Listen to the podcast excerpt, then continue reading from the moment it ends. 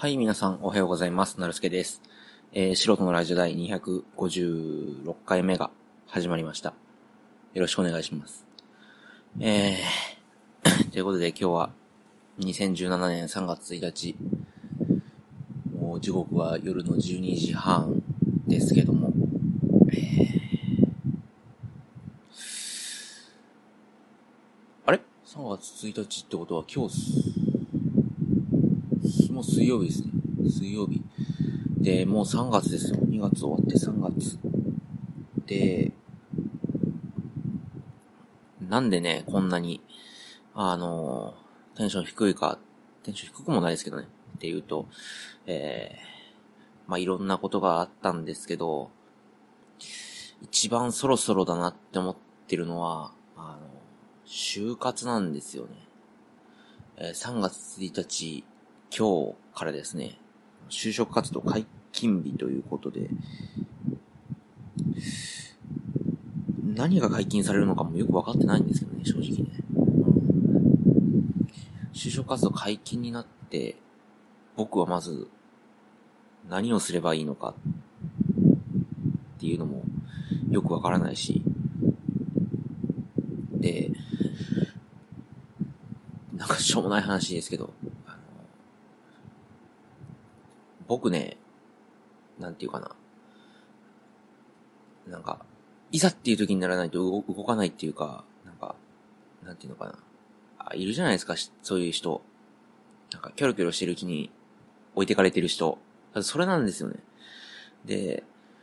そろそろやらないとな、やらないとなとか言いながら、もうなんか、いざ、あの、もう、もうや、やばいっていう時に、あ、これやばいなって気づき始めるぐらいで、で大学院の時はそれで失敗しま、大学院受験の時はね、あのそれで失敗しまして、えー、し、なんていうのかな、第一志望の大学院に、大学院のあの試験、試験っていうのは、の日をちょっとす、す、過ぎた、過ぎたっていうのかな、な見逃したっていうのかな。まあ簡単に言うと願書の提出期限が過ぎてたっていうね。あの、大学院っていつぐらいから願書、大学とかだったら大体わかるじゃないですか。みんなが動き始めたぐらいとか。で、大学にいて、大学に進む人が結構、そんな少なくもなかったけどね。なんかまあまあ、僕の周りには、いたんですけど、まあなんかそんな話もせずに、だらだら過ごしてて、大学院の試験、試験っていうか、願書、出願っていつぐらいに出すんだろうなって思ったら、もう第一志望の大学院の、その、願書の提出期間が当の昔に住んでて、一週間後にはなんか入試がある、その大学院の入試があるぞっていうような状況で、あ、これ、やばいんじゃねえのっていう感じになって、えー、でもまあ、なんとかなった感じなんですけど、まあ、第一志望に入れ、あの、入れなかったっていうところから見ればなんともならなかったんですけど、でもそんな感じで、えっ、ー、と、いつもなんかこう、やるのがギリギリになるんですよね。大抵のことは。うん。で、就活も今日解禁だって言っときながら何をしていいのかもよくわかってないし、うん。め、なんか面接の練習とかも全くしないし、エントリーシートの書き方とかを、まあ何枚か書いたことはあるけども、うん。それでもなんかあんまり、添削とかもしてもらってないし、ど、何をすればいいのかっていう。まあ努力してない僕が悪いんですけど、まあ実際何をすればいいのかなっていう。そろそろ動き始めないとなっていう感じですかね。なんでちょっと、そろそろ本腰入れて動き始めないとな。あと、どれくらいやるんだろうみたいな。あの、例えば会社説明会とか、どれぐらいの件数行く、行くのがいいのかなとか。で、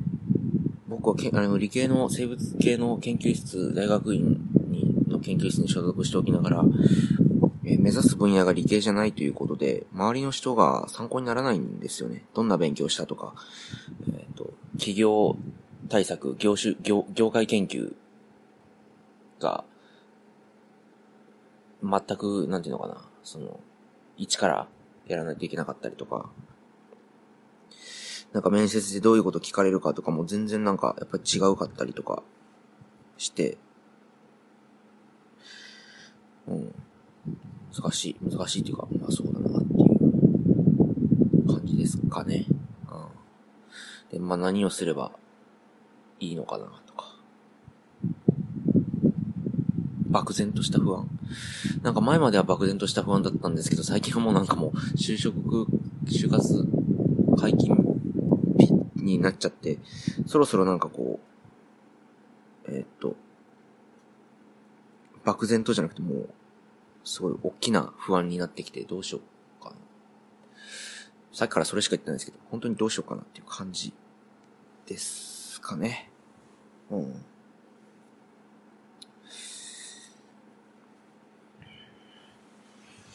なんか、そういうところだよって、そういうところだよって言われるかもしれないんですけど、今ね、ポッドキャスト聞いてくださってる方、まあ結構な数が社会人だと思うんですよ。で、まあまあ、なんていうのかな、アマンさんみたいに、あの、お家でね、主婦をやられてる方だったり、普通に仕事されてる方、お勤めの方だったり、そう、なんかすごい、それとはなんか、パッと思いついて4人だけでも全員バラバラだった面白いね、なんかね。あの、さ、初期、最初の頃からなんかこ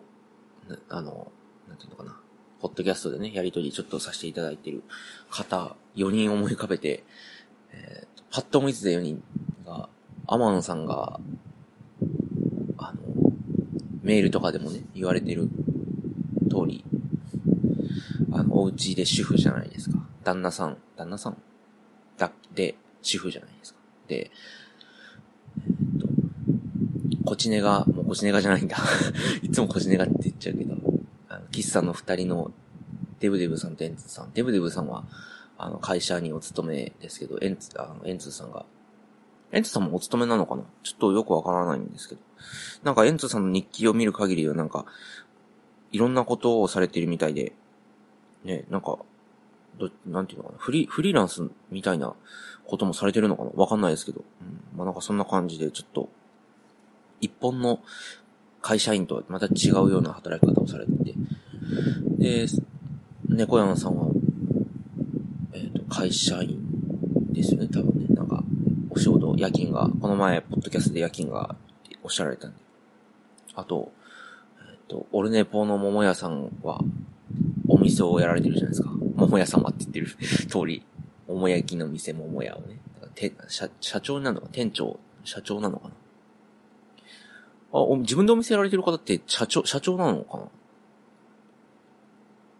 お店って社長になるのかな？もちろんわかんないですけど。まあまあ。パッと思いつつ4人だけでも、なんか結構バラバラの感じで面白いなって。思った。っていうだけ。で、なんか、いろんなね、なんか方と、こう、お話とか、こう、いろんな人のポッドキャストを聞いてて、もう終わっちゃいましたけど、あ、だけな時間のお二人とか、仕事が嫌だとか、なんか、えー、っと、なんかこういう仕事がどうとかっておっしゃられて、で、アマンさんも昔はなんかこう、働いてたよみたいな、だったりとか、あとは、えー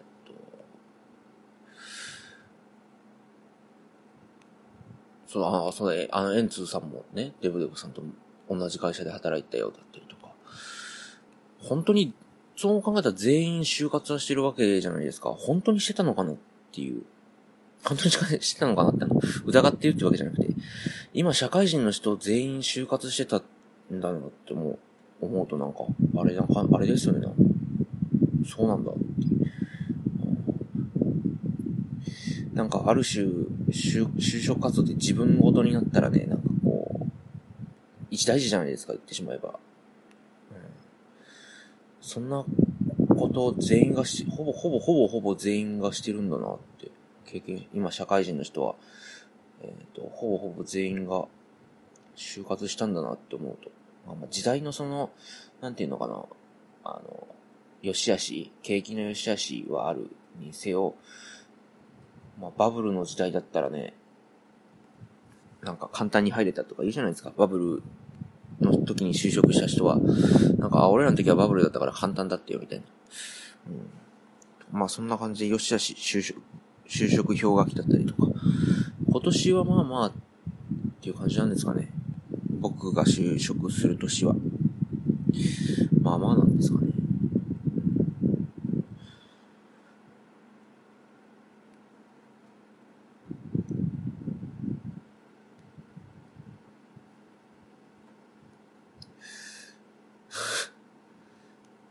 元も子もない話になっちゃったけど。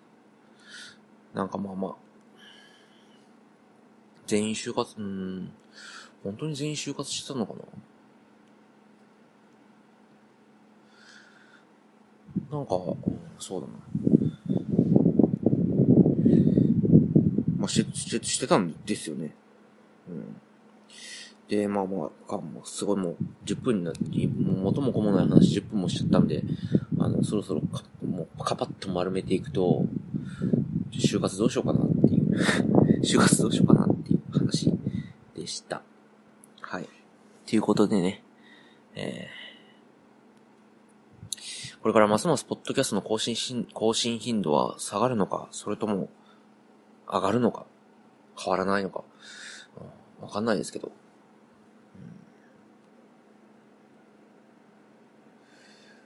そんな感じですかね。はい。えー、聞いてください。こんなし、なんかもう、取り留めのない話でも聞いてくださった方ありがとうございました。何か就活についてなんかこう、こういうのが、みたいな、なんかあったら、ちょっとメールよろしくお願いします。メールアドレスは概要欄に貼り付けてありますので、よろしくお願いします。えー、それでは、素人のラジオ第256回目。お相手はなるすけでした。ありがとうございました。それでは、さよなら。